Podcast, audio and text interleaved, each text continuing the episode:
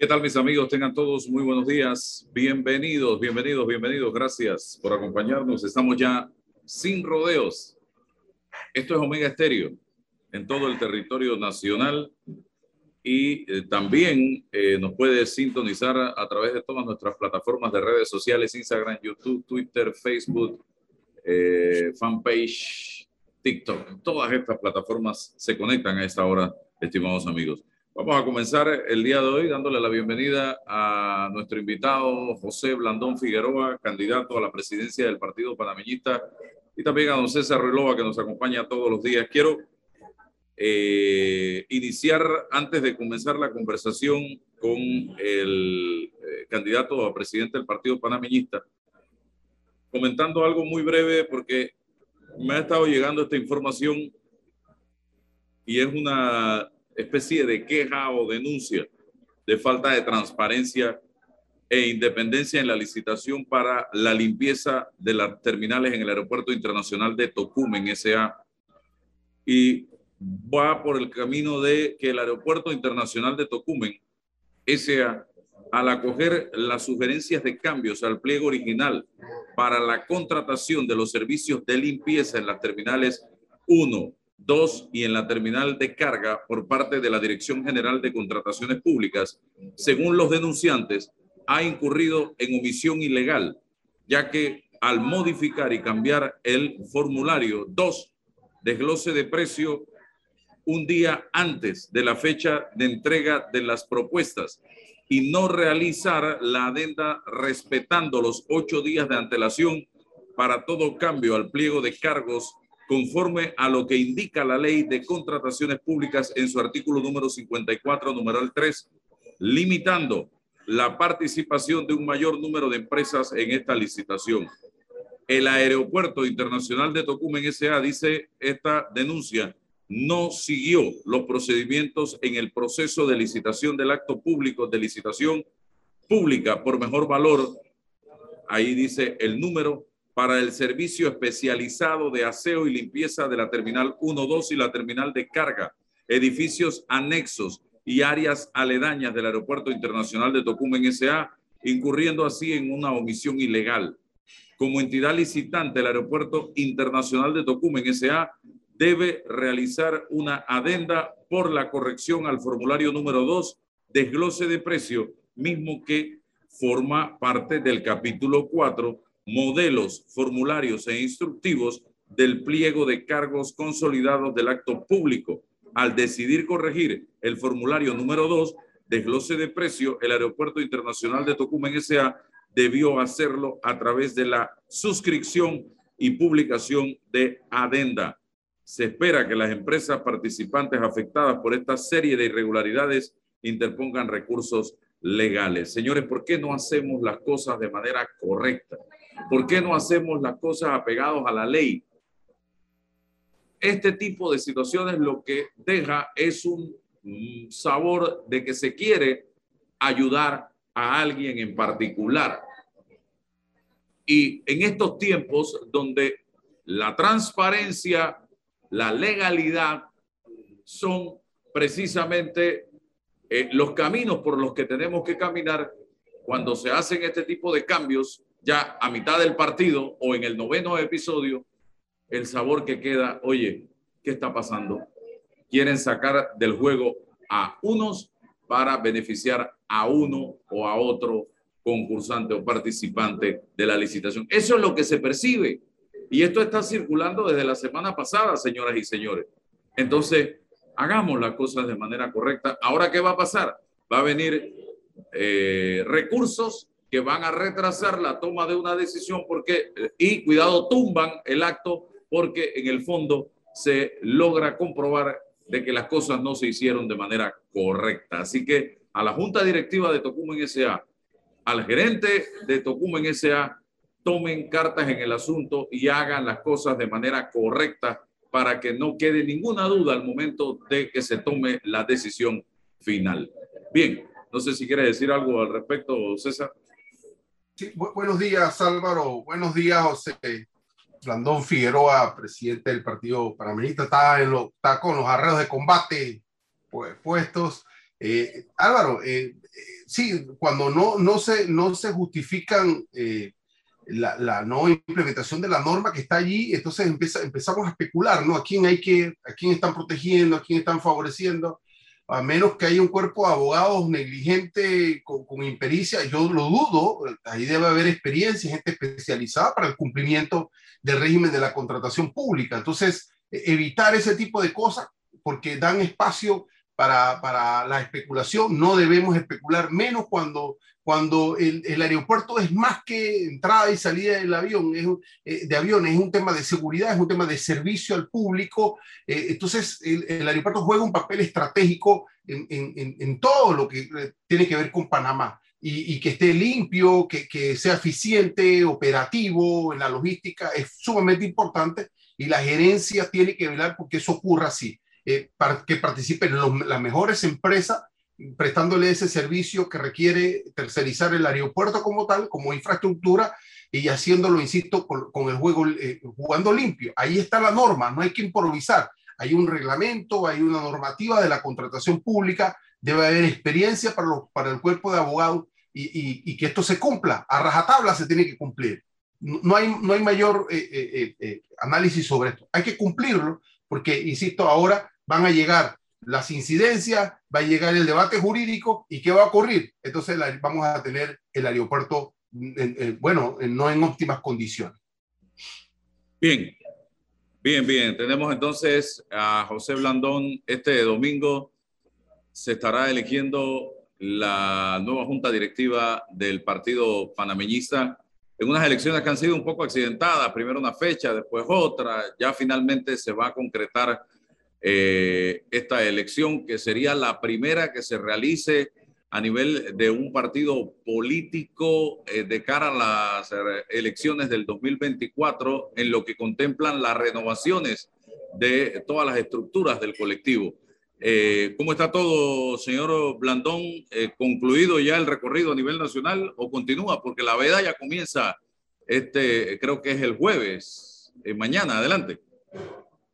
Sí, muy buenos días Álvaro, buenos días César, buenos días a todos los oyentes. En efecto, este domingo 6 de marzo es la elección, mañana jueves empieza el periodo de veda, a, partir del viernes, es decir, ¿no? mañana es el último día de campaña en realidad hemos recorrido el país de manera casi continua por dos años y medio, Álvaro. Quizás la única interrupción, el único intervalo fue el periodo de confinamiento obligatorio por el tema de la pandemia y aún así nos mantuvimos en contacto con la membresía y dirigencia de nuestro partido a través de las redes sociales, reuniones en Zoom y demás. Realmente ha sido, como bien dices, una campaña un poco accidentada por el tema de las impugnaciones que presentó la exdiputada. Sin embargo, como lo dijimos desde un principio, esas impugnaciones no tenían ningún fundamento y finalmente el Tribunal Electoral eh, nos dio la razón y ya pues este 6 de marzo culminamos este proceso de renovación de toda nuestra dirigencia. Empezamos el 21 de noviembre pasado con la elección de las autoridades a nivel de corregimiento y distritales y este domingo vamos a elegir las autoridades provinciales, comarcales y la, la autoridad nacional, que es el directorio nacional y la junta directiva. Esa junta directiva suya, hay quienes sostienen, señor Blandón, esa propuesta de junta directiva suya. Está eh, plegada o, no, diríamos, está llena o está integrada por gente que en su momento estuvo muy de cerca del señor Juan Carlos Varela, eh, a quien evidentemente usted adversa dentro del colectivo político. Bueno, Álvaro, lo que ha habido dentro del Partido Panameñista ha sido una realineación de fuerzas. Nosotros en la actual junta directiva que hemos propuesto, la que va a elegirse para este domingo, de 11 integrantes, 9 me respaldaron a mí en las primarias del 2018. Solamente hay dos que no me apoyaron en aquel entonces, y me refiero a María Cheleco y Jorge Herrera, el alcalde de, de Aguadulce. Y realmente nosotros hemos conformado esta junta directiva sin, sin llegar a un acuerdo ni nada parecido con Juan Carlos Varela. La candidata de Juan Carlos Varela es Catherine Levy. Y las pruebas están al canto. Ahí está Baby Valderrama, jefe eh, de campaña, eh, por ejemplo. Y apenas este fin de semana que pasó, eh, estuvo Juan Carlos Varela en una reunión hablando y tratando de, de sonsacar gente a favor de Catherine Levy. Entonces, definitivamente que esa es su candidata. Que no haya ninguna duda de ello ella, y voy a darle la palabra a César ya, porque a ella la tuvimos la semana pasada, ¿verdad, César? O antepasada. Y una de las cosas que me llamó la atención, o dos cosas que me llamaron la atención, ella insistía mucho en el tema de que el partido no ha crecido bajo el paraguas de José Blandón en la presidencia del mismo, que al contrario, ha salido mucha gente eh, en estampida del partido producto de esta gestión. Y lo otro que decía, y lo, prácticamente lo aseguraba, de una alianza Blandón-Martinelli en el 2024, eh, eh, persona a la que ella decía adversar y con la que el partido panameñista no debiera estar unido. ¿Qué dice usted al respecto? Bueno, mira, eh, varias cosas. En primer lugar, el Partido Panameñista hoy tiene más o menos la misma cantidad de inscritos que tenía cuando ganamos la elección en el 2014. Cuando perdimos la elección en el 2019, como es natural ya en Panamá, mucha de la gente que se inscribe en un partido cuando está en gobierno se salió. El año pasado se inscribieron cerca de 50 mil personas al Partido Panameñista. Pero también tenemos que decir que cuando nosotros dejamos de inscribir en septiembre y el PRD, el partido en gobierno, empezó a inscribir, nosotros y otros partidos de oposición bajamos en membresía porque el PRD inscribió en cuatro meses 100 mil personas. ¿Cómo inscribió el PRD 100 mil personas en cuatro meses? Bueno, todos sabemos lo que nos debió haber costado a cada uno de nosotros en bolsa de comida, bonos y ofertas de trabajo. Pero en fin, esa es la realidad. Nosotros vamos a empezar a inscribir nuevamente en el partido tan pronto termine este proceso interno eh, de elección y estamos seguros que los números van a subir. Pero al final, en una elección, lo que cuenta no es cuántos inscritos tengas, es cuántos votos saques. La elección pasada nos autoengañamos a nosotros mismos diciendo que teníamos 360 mil inscritos y no sacamos como partido 360 mil votos. Y la prueba también es que apenas perdimos la elección, se fueron cerca de 70 mil personas que estaban allí porque estábamos en gobierno, no porque eran panameños. Entonces, con respecto al tema de, de Martinelli, mira, quien más se opuso en el panameñismo a Martinelli estando en gobierno es quien está aquí frente a ti en estos momentos, José Blando. Fue quien más cuestionamientos le hizo cuando aún estábamos en gobierno, siendo el presidente eh, de la República. Es más, Martinelli llegó a declarar después de roto la alianza, que la razón principal por la que se había roto la alianza era José Orlando Figueroa. Entonces, decir que yo tengo una alianza con Ricardo Martinelli a esta altura de la película es simplemente buscar argumentos para oponerse a falta de votos. Porque lo que le ha ocurrido a la exdiputada es que a falta de votos no tenía otra cosa más que recurrir a ataque y ataque y ataque de manera continua. José, cuando uno analiza los procesos políticos a nivel interno de los partidos, uno, uno empieza a preguntarse cómo, cómo se recomponen eh, estos partidos luego del debate, ¿no? de lo fragoroso del debate. Y la gente habla, bueno, es que después del, del proceso, o sea, después del domingo 6 va a pasar la ambulancia recogiendo los heridos, los lesionados. ¿Qué, ¿Qué, hay en la ambulancia de José Blandón si es este, triunfador a partir del lunes? ¿Qué, qué, qué va a llevar esa ambulancia, qué argumentos lleva, qué pretende recoger y qué, qué no pretende recoger en caso de triunfo. Bueno, mira, yo creo en el diálogo, yo, yo no soy una persona de guardar rencores, nunca lo he sido. Creo en, en la necesidad de construir consenso y la mayor prueba de ello es que quien fue mi adversario en las primarias del 2018 y en la convención de Penonomé, donde a mí me eligieron presidente transitorio del partido, el ingeniero Mario Chelecu, es hoy en día parte del equipo que me acompaña como candidato a secretario general. Pero ¿por qué fue eso posible, César? Porque en esa campaña entre él y yo, no hubo ataques, no hubo insultos. Nosotros competimos y, por supuesto que hay su, eh, su calistenia, su, su, cuestionamiento de un lado del otro. Eso es normal en un proceso electoral hasta interno, pero no lo que está ocurriendo en estos momentos por parte de la exdiputada. Eh, la diputada, el tipo de campaña sucia que han estado haciendo. O sea, yo que tengo ya más de 30 años de experiencia en campañas electorales, jamás había visto una campaña tan sucia como esta estamos llevando al interno eh, del partido. Y eso hace muy difícil sentarse a conversar después, tengo que confesarlo. No va a pasar la ambulancia, José. Mira, definitivamente que nosotros vamos a tratar de recomponer y, y ver cómo vamos sumando a quien se quiera sumar y que esté en una actitud positiva hacia una unidad. Pero lo que nosotros hemos estado viendo cuando tú agarras y tú estás en la actitud de muera Sansón y todos los filisteos y comienzas a quemar los puentes y atacar a todo el mundo y todo, y todo esto y lo otro y lo otro y lo otro y de cosas que además tú sabes que no tienen ningún sentido y que no tienen ningún fundamento.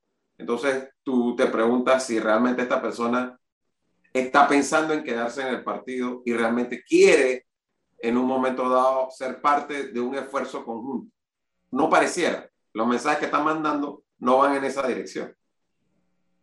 ¿Qué es lo que más le conviene? ¿Qué es lo que más le conviene al país en, la próxima contienda electoral, señor Blandón?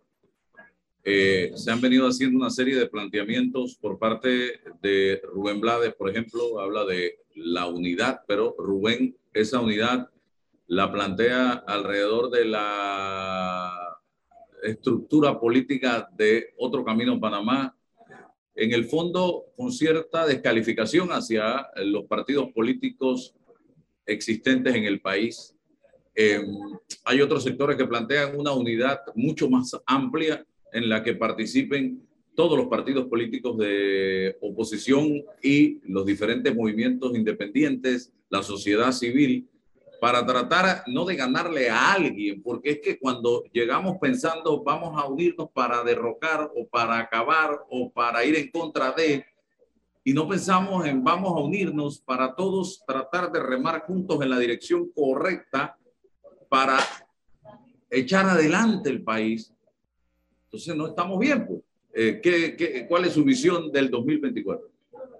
Mira, yo creo que es necesaria una alianza programática, basada en una propuesta, no basada en que nos vamos a poner a tal o cual figura para que no gane tal persona o porque esta es la alianza que tiene los votos para ganar. Yo creo que nosotros necesitamos tener una alianza que esté fundamentada en una propuesta al país de cambios y perdona que utilice la expresión que usé en la campaña pasada, pero de cambio profundo, no pueden ser cambios superficiales, no pueden ser cambiar para, para quedarse en lo mismo, ¿no?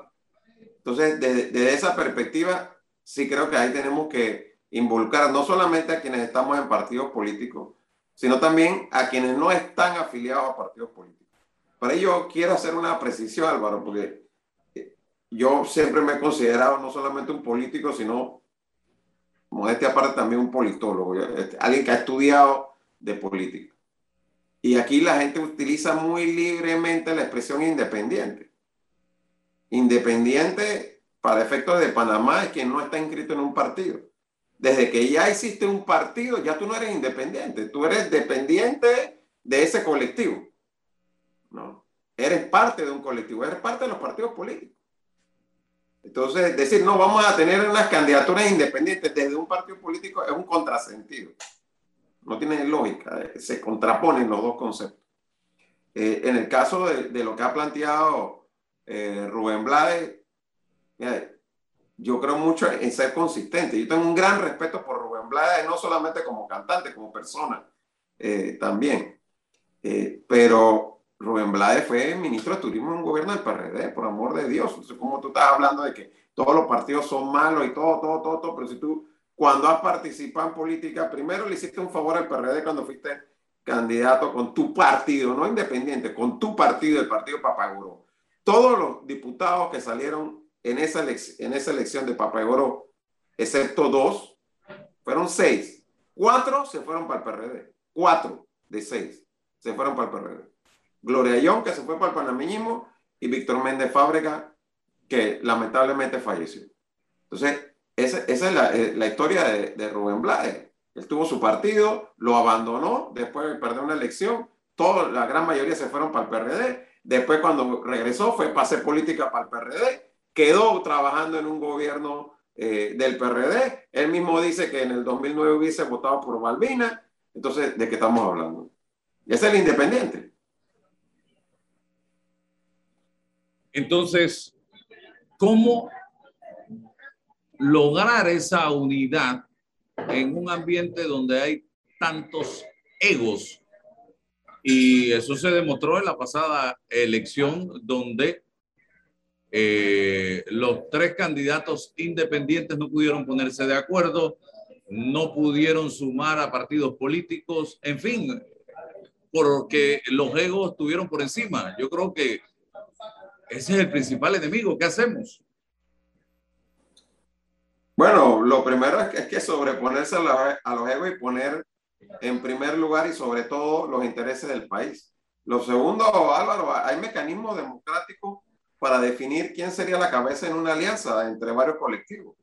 La primaria interpartidaria es uno de esos mecanismos. Si quiere otro mecanismo, bueno, hagamos varias encuestas y que salga arriba de las encuestas ese el que iría de cabeza de esa alianza. Pero de nuevo, para mí lo más importante en la conformación de esa alianza no tanto es quién la va a encabezar, sino para qué. ¿Para qué es esa alianza? ¿Qué propone el país? Porque nosotros estamos en una situación, reitero, ya muy delicada, en donde, eh, por decirlo así, el país está casi que al borde del precipicio. Si no hacemos los cambios institucionales que el país requiere, pues vamos a entrar en una espiral hacia abajo. ¿no? Y en el caso de Martinelli, digamos que mucha gente piensa que, que Martinelli llegara al poder, regresaríamos a lo del 2009.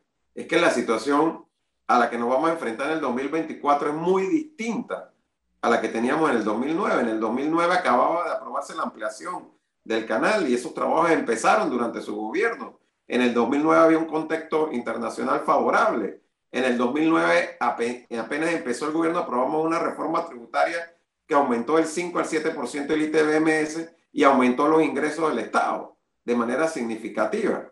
Entonces, había una situación de bonanza económica, sí o sí, a quien agarrar el gobierno en el 2009 por el contexto en el que estaba ocurriendo las cosas. Pero hoy en día, en el 2024, vamos a encontrar un país endeudado, un país con ningún proyecto, que no va a tener ningún proyecto de infraestructura importante en ejecución, un país en donde no va a haber margen para estar aumentando impuestos como hizo Martinelli en el 2009, ¿no? Y con una caja de seguro social quebrada. Son circunstancias muy distintas, pero muy distintas a la que había en el 2009. O sea que el tipo de gobernante que requerimos para el 2024 no es el que viene de botarata, aquí vamos a hacer inversiones, inversiones, inversiones para ver además en qué me voy a rebuscar. Es otro tipo de gobernante con experiencia, con prudencia, para poder manejar con transparencia y eficiencia los fondos públicos. A César, pero una preguntita. Hay gente que ya le pone la banda presidencial a Ricardo Martinelli. ¿Eso es tan así, automático? No, no es así tan automático. Aquí hay muchas cosas que pueden pasar de aquí a mayo del 2024, incluso a próximo año. Eh, pero más allá de eso, hombre, eh, Nito Cortizo en la encuesta de Cigalu, de Cigalu, la misma encuestadora que publica el Panamá América, en marzo del 2019, a dos meses de la elección, marcaba 52%. A dos meses de la elección y terminó sacando 33 a duras penas. José, yo, yo sí no quisiera hablar del 24 porque es como una, eh, eh, una bola eh, mágica para ver qué va a ocurrir allá y, resulta imposible. Y tampoco quisiera retrotraerme a hablar del 2009, 2014, 2019. Yo quiero hablar del Panamá del 2022. Y, cuando yo escucho por lo menos la palabra alianza política, eh, que es eh, la estrategia de varios grupos políticos para acceder al poder, pienso en lo que ocurrió en el proceso de, activar em, la Asamblea Constituyente Paralela en una alianza coyuntural de varios partidos políticos y de varios grupos. He escuchado algunos análisis sobre las razones que generaron el fracaso de ese proyecto. ¿Cuál es tu visión? Porque me preocupa el hecho de que ni siquiera la membresía de los partidos aliados coyunturalmente para ese proyecto mm, eh, la, se sumaron, participaron. ¿Qué, ¿Qué ocurrió políticamente con ese proyecto y con esa alianza? Porque eso sí nos da un laboratorio de lo que eventualmente pudiese ocurrir, pero, pero ¿cuál es tu, tu, tu, tu análisis crítico sobre lo que ocurrió allí? Mira, la principal responsabilidad de lo ocurrido es el Tribunal Electoral. Y lo digo sin ningún ambaje. El Tribunal Electoral puso todos los obstáculos que pudo poner. En, en, procesos previos de recolección de firmas para constituyentes, las firmas se podían recoger de manera manual. Y no había ninguna restricción ni limitaciones con respecto al tema de los fondos de, de esa campaña. Aquí el tribunal vino primero y dijo que solo podían ser firmas digitales a través de su aplicación eh, de internet digital.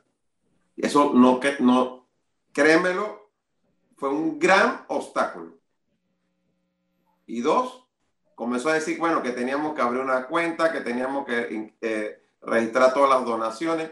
Oye, en, en un periodo de un gobierno, en una situación económica difícil, donde muchos comercios están dependiendo de la ayuda del gobierno o de, de alguna manera el gobierno, ¿quién quiere estar que su nombre aparezca recogiendo, eh, donando plata para recoger firmas por una constituyente, en donde el gobierno se podía haber amenazado? Entonces, realmente fue una situación que al final nos dimos cuenta que el Tribunal Electoral simple y sencillamente no quería que hubiese una constituyente e hizo todo lo que tuvo en su mano para impedirlo.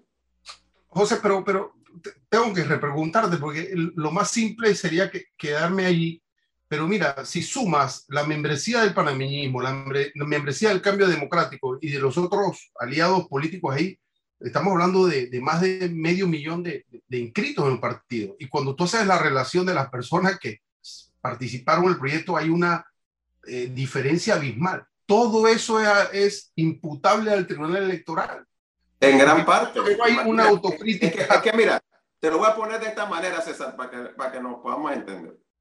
Cuando fuimos a presentar la solicitud al Tribunal Electoral, el Tribunal nos dijo el viernes que las firmas que presentábamos manualmente eran válidas. Nosotros en un fin de semana recogimos 2.000 firmas. En todo el proceso, día digital, se recogieron 10.000 firmas en seis meses. O sea, cada vez que nosotros hacíamos una reunión presencial con la gente, lo más fácil hubiese sido, pasábamos la lista de la firma y la gente firmaba mientras estábamos en la reunión. Pero cuando estábamos en una reunión, después que terminamos la reunión, parece, vengan, vamos aquí al celular para registrarlo y la señal se caía.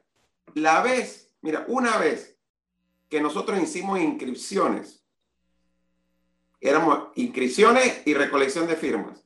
El CD hizo inscripciones y RM hizo inscripciones, se cayó el sistema. Se cayó. Había, cuando tú llamabas al tribunal electoral, 300 personas en fila esperando para entrar. Porque lo que el tribunal electoral decía que ellos estaban preparados era falso. Yo te lo aseguro, 100%. Si hubiesen sido con firmas manuales, no, no te digo que hubiésemos llegado a la meta, pero se habrían recogido más de 200 mil firmas. Todo el problema estuvo en que el Tribunal Electoral, de manera arbitraria, porque eso no está en la Constitución, en ningún lugar dice que las firmas son digitales.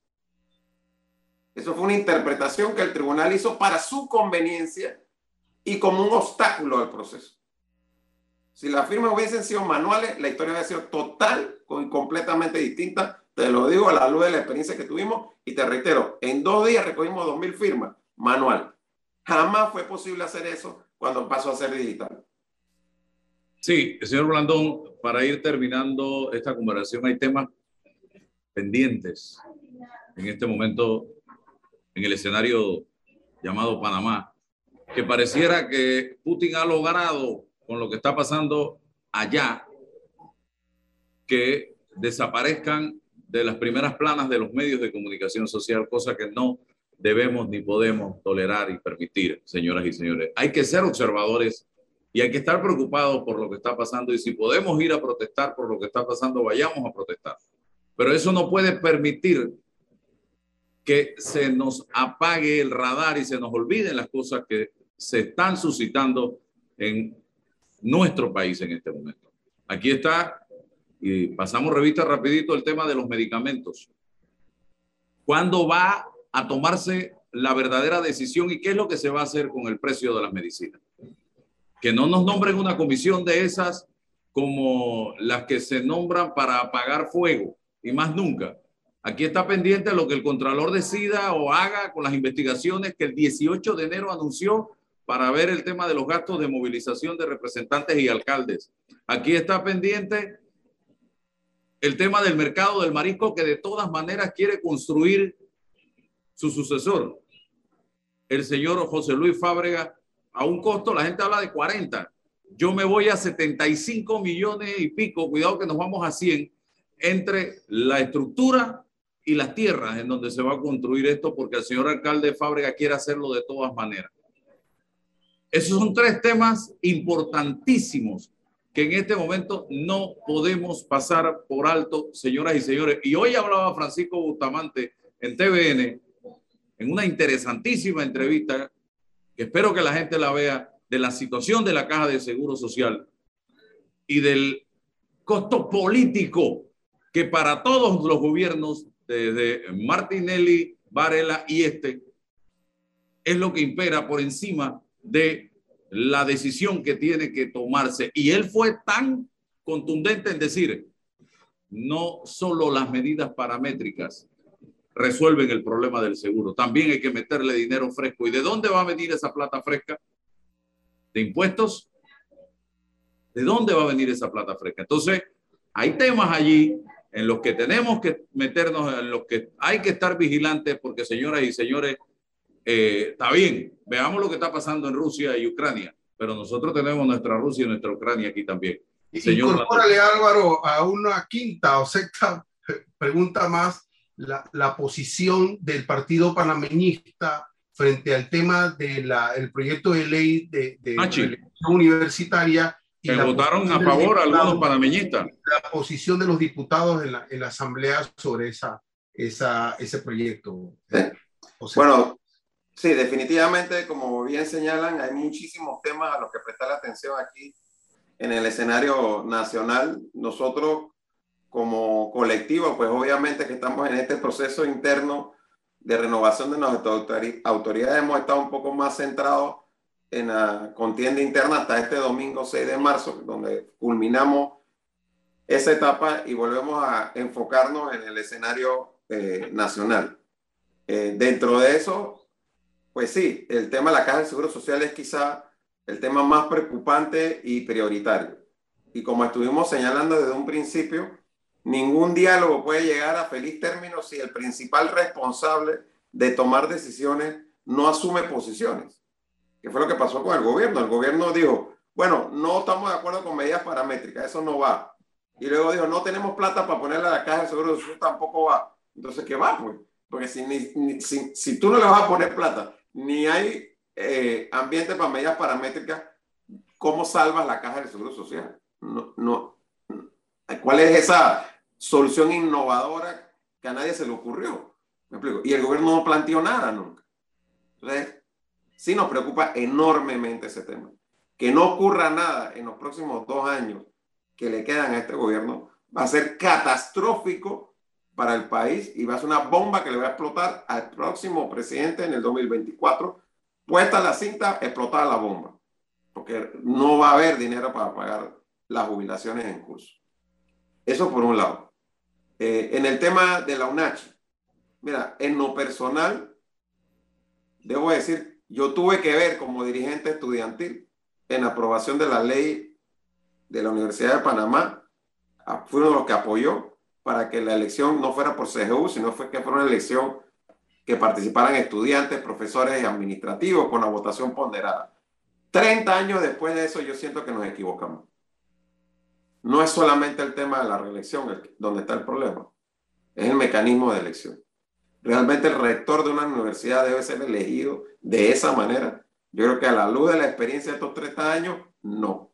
Sinceramente, yo tendría que decir no, no, no ha sido la manera correcta porque ha politizado completamente el proceso de elección eh, de los rectores en todas las universidades, no solamente en Neunachi o en la Universidad de Panamá. Siendo diputado, cuando Gustavo García de Paredes planteó su segunda o tercera reelección, fui el único diputado en la Asamblea que votó en contra de la reelección. El único que votó en contra de la reelección. O sea que ahí, con respecto a cuál es mi posición, creo habértela respondido. Ahora, como partido, el Partido Panameñista no ha expresado una posición con respecto al tema y la bancada votó a su conciencia. Ahí hubo diputados que votaron en contra y hubo diputados que votaron a favor. Los medios han querido concentrarse en los que votaron a favor. Lo que no han dicho es que los únicos diputados que votaron en contra fueron independientes y panameñistas.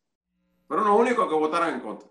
Aquí la bancada de cambio democrático, tanto los que están con Rómulo como los que están con Martinelli, se sustrayeron del debate. Ni votaron a favor ni votaron en contra. Y esa es una posición bastante cómoda, pero también cobarde, porque nunca expresaron cuál era su posición. Simplemente se salieron de la discusión, ¿no? Acá en el caso del panameñismo, reitero, sí, hubo unos que votaron a favor y otros que votaron en contra. No había línea del partido, por lo tanto no se puede decir que este violó o el otro respaldó la línea del partido. Eso se dejó en libertad. Lo demás. bueno, en lo demás, lo de medicamentos, definitivamente que ojalá que pasemos de las palabras a la acción. En la campaña nosotros planteábamos, aquí hay dos cosas que hay que atender a mi juicio. Uno es que haya la disponibilidad de los medicamentos en las instituciones públicas de salud sea, Caja del Seguro Social y Ministerio de Salud, sale muy caro cuando tú llegas y te dicen que no hay. Y no tienes más remedio que una farmacia privada. Y luego ya entrar a ver de qué manera se puede regular o buscar mecanismos que permitan bajar el precio de los medicamentos en el sector privado, que se ofrecen desde el sector privado, desde la farmacia.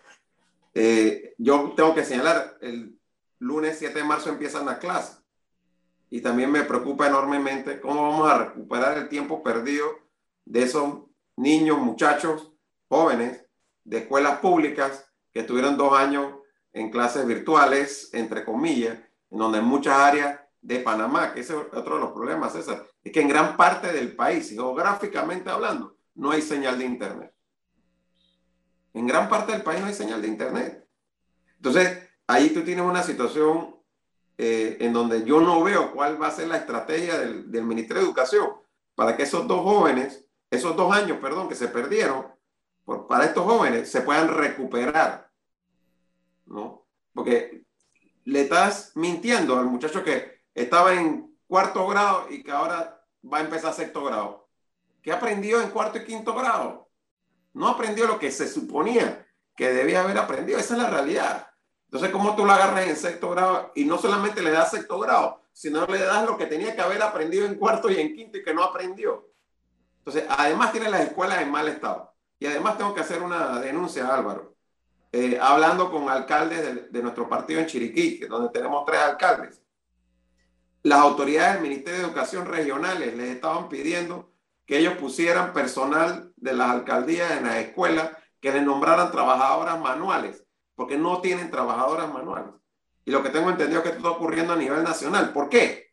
Porque para nombrar delegados del PRD, para nombrar dirigentes del PRD, que no quieren entrar a, barrer, ni a trapear, ni a limpiar los baños, ni a ganarse 600 dólares, agarraron y votaron a cualquier cantidad de trabajadores manuales en la escuela y entonces agarraban dos y tres salarios de trabajadores manuales de 600 dólares para nombrar un administrativo que no se necesitaba en la escuela por 1.200, 1.800 dólares.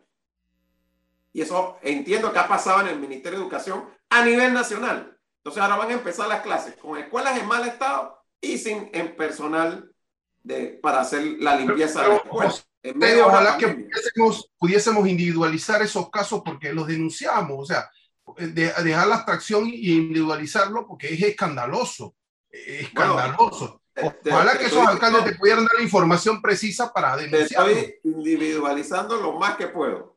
Ya.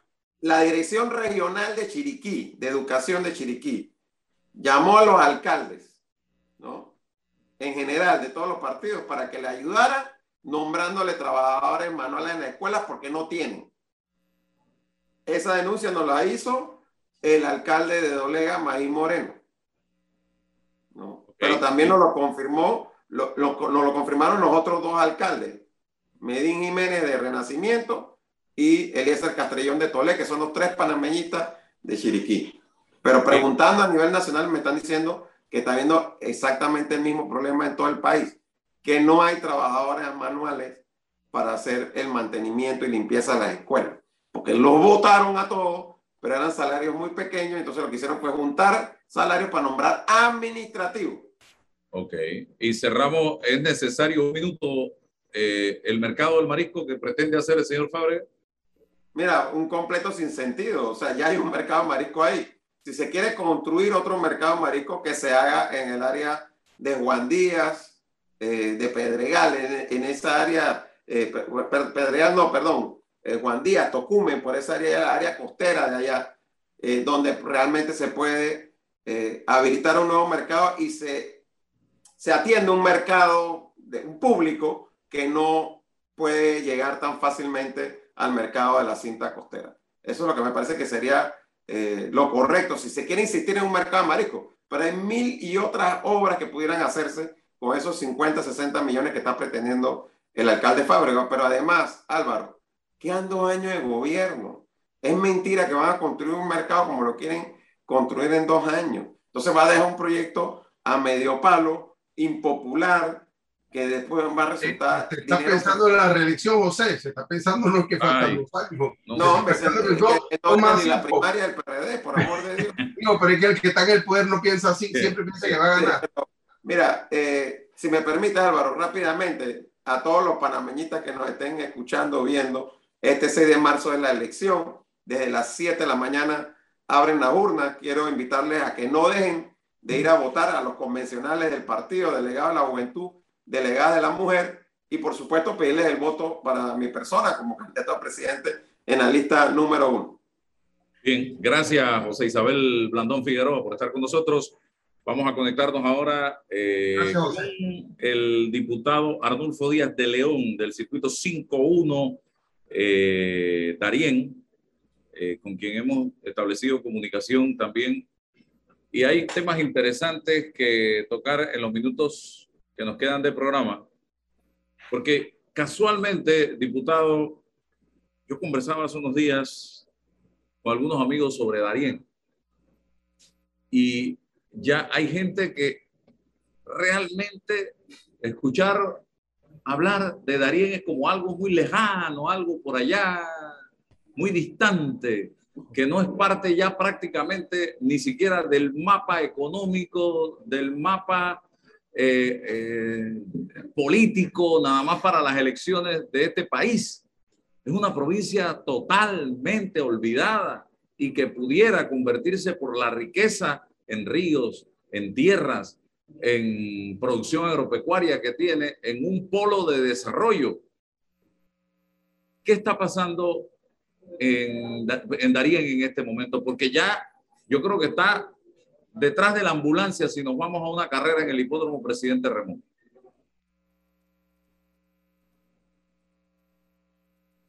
Abra el micrófono, por favor, eh, diputado. Y hábleme de. Muy, buenos días, don Álvaro. Que ha caído Darien, el olvido de Darien. Sí, don Álvaro, muchas gracias por el espacio que me está brindando usted en este eh, apreciado programa. Eh, admirador suyo, porque me gusta inclusive hasta el tema, el título donde dice sin rodeos. Es exactamente donde queremos llegar, Álvaro, porque definitivamente cuando yo me fui como médico a Darien, me fui con esa esperanza de la oportunidad de servirle al que menos tiene. Vengo de una cuna de gente humilde de Los Santos. Eh, yo me fui en, el, en 1998, 1999 para Darien. Me nombraron como médico, me gradué en México. Y pues empecé a trabajar, Álvaro, en Boca de Cupe, donde estaba que la cuna de la guerrilla, ¿te acuerdas en esos tiempos? Donde hubo inclusive adversarios colombianos, donde eh, hubo crímenes atroces, eh, me tocó la muerte de Pucuro y Paya, los indios Pucuro y Paya, donde murieron cinco dirigentes, inclusive hasta, hasta algunos Saila, algunas personas importantes de esas comunidades, y me tocó hacer el rescate vía aérea de esos cadáveres. Entonces empezó nuestra lucha, Álvaro, con que no teníamos agua, no tenemos carretera, no teníamos, viajamos en Piragua y hasta la fecha, pues seguimos enfrentando una realidad, la realidad de Darien, que es esta, ¿no?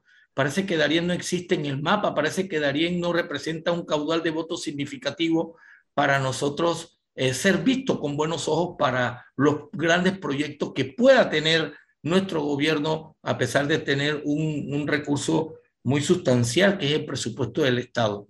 Cuando tú te enfocas a ver el presupuesto del Estado encaminado hacia Darien o dirigido a Darien, tú ves que eh, aparece una mínima cantidad de inversiones hacia Darien.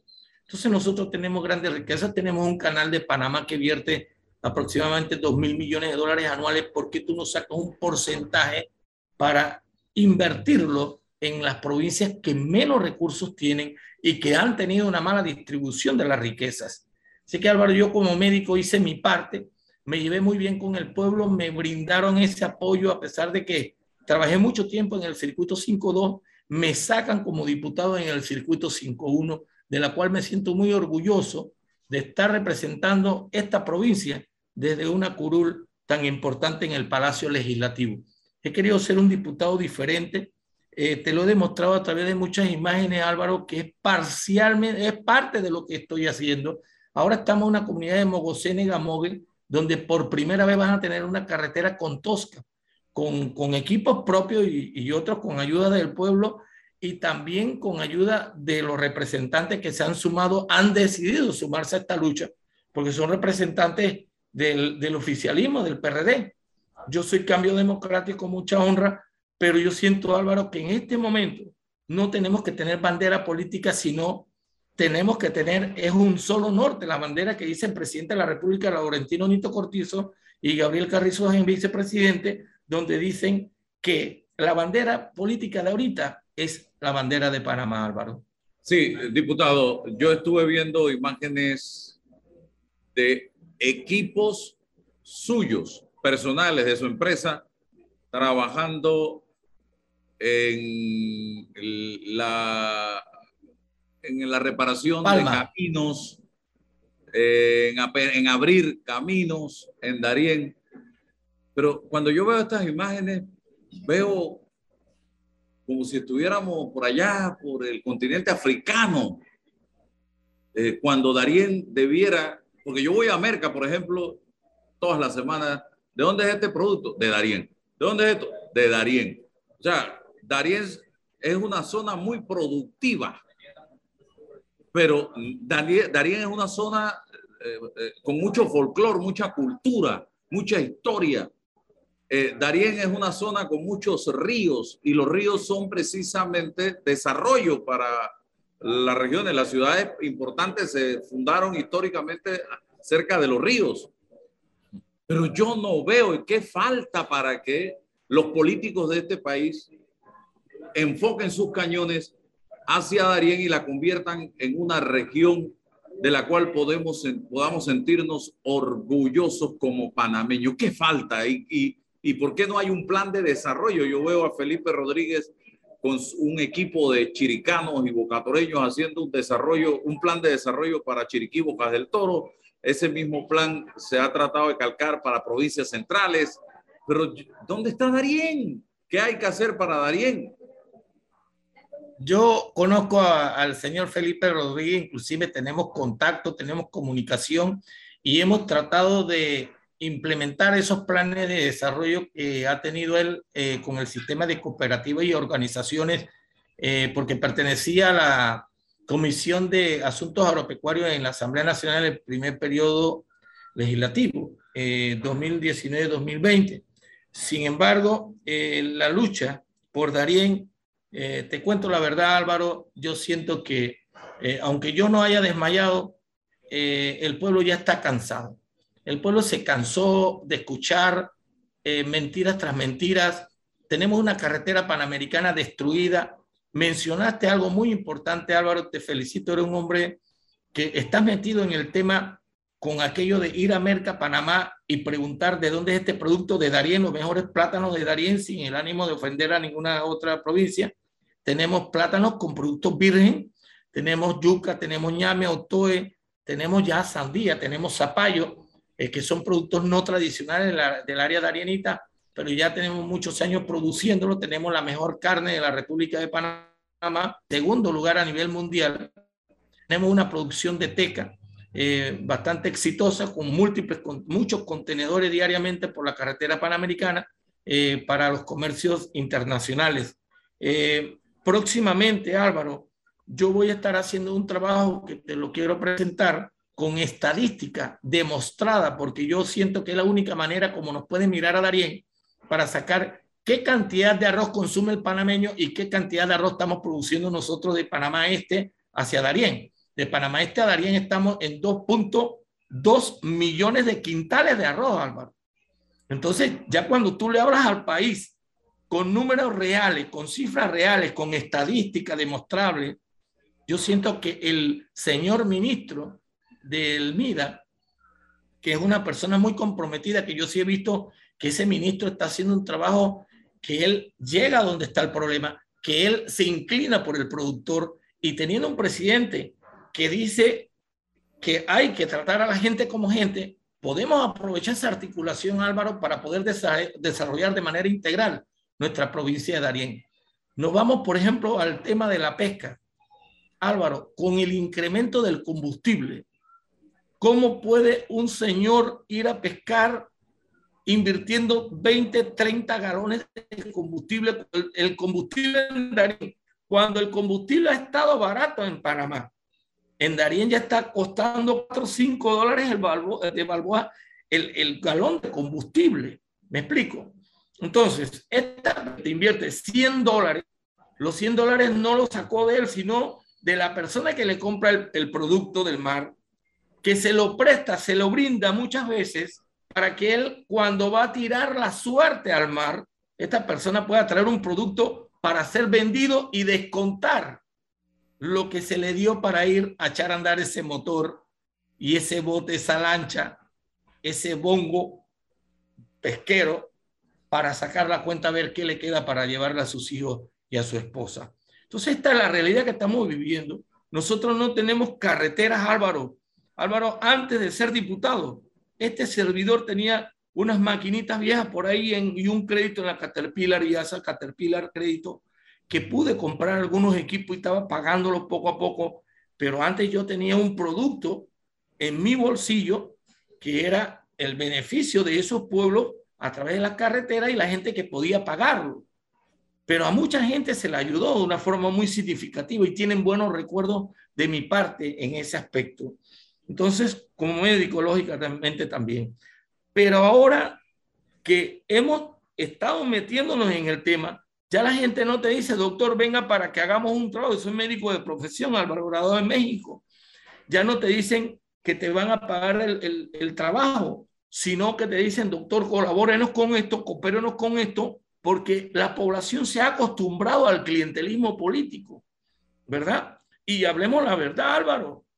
Nosotros no, por eso es bueno el programa que dice sin rodeos, porque hay que conocer la verdad de Darien. Darien tiene historia.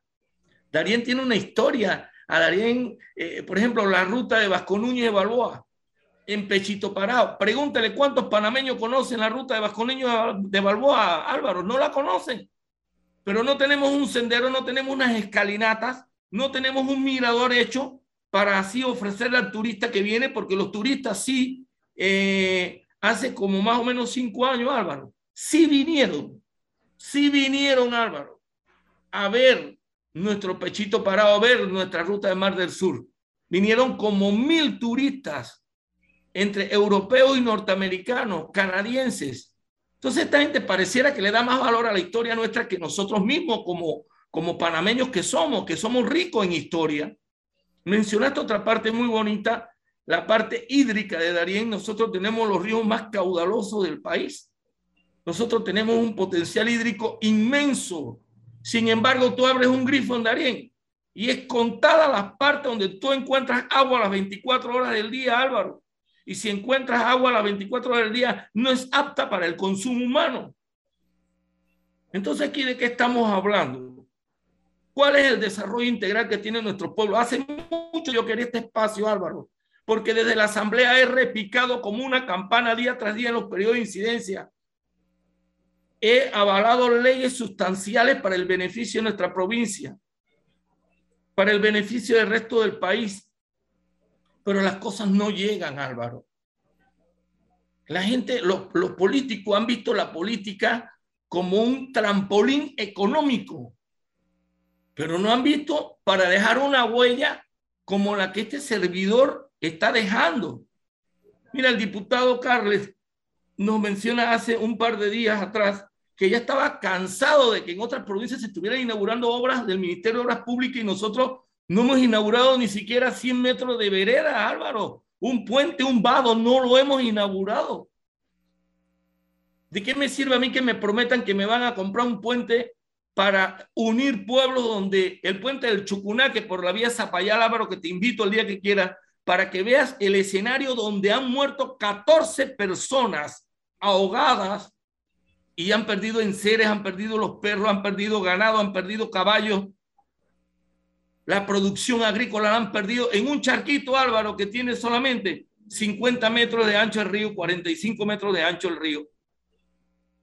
¿Por qué nosotros los darianitas no merecemos tener un puente que es de mediana envergadura? Nosotros no estamos hablando de un puente de, gran, de un puente de gran envergadura. Y así necesitamos en muchos pueblos de Darien, el río de Arenal, el río sobre el río, eh, el río Congo, en Platanilla, en Río Congo, y, son puentes, Álvaro, que tú lo puedes hacer con un proyecto de asuntos comunitarios del Ministerio de Obras Públicas. Como ejemplo de ello es Candelilla, en el corregimiento de Santa en el distrito de Santa Fe. Te digo, Álvaro, que hay muchas cositas que nosotros podemos hacer con la ayuda de los pueblos, porque el pueblo de Arienita está esperando nada más que lo sumen, que lo inviten a participar con obras sustanciales que el Ministerio de Obras Públicas, el MIDA, eh, eh, tiene para, para desarrollarlo en nuestra provincia también y tener una vida digna de los darienitas que tantos productos buenos producen, Álvaro. Tenemos artesanía. Los artesanos de Darien tienen que ir a vender las artesanías al extranjero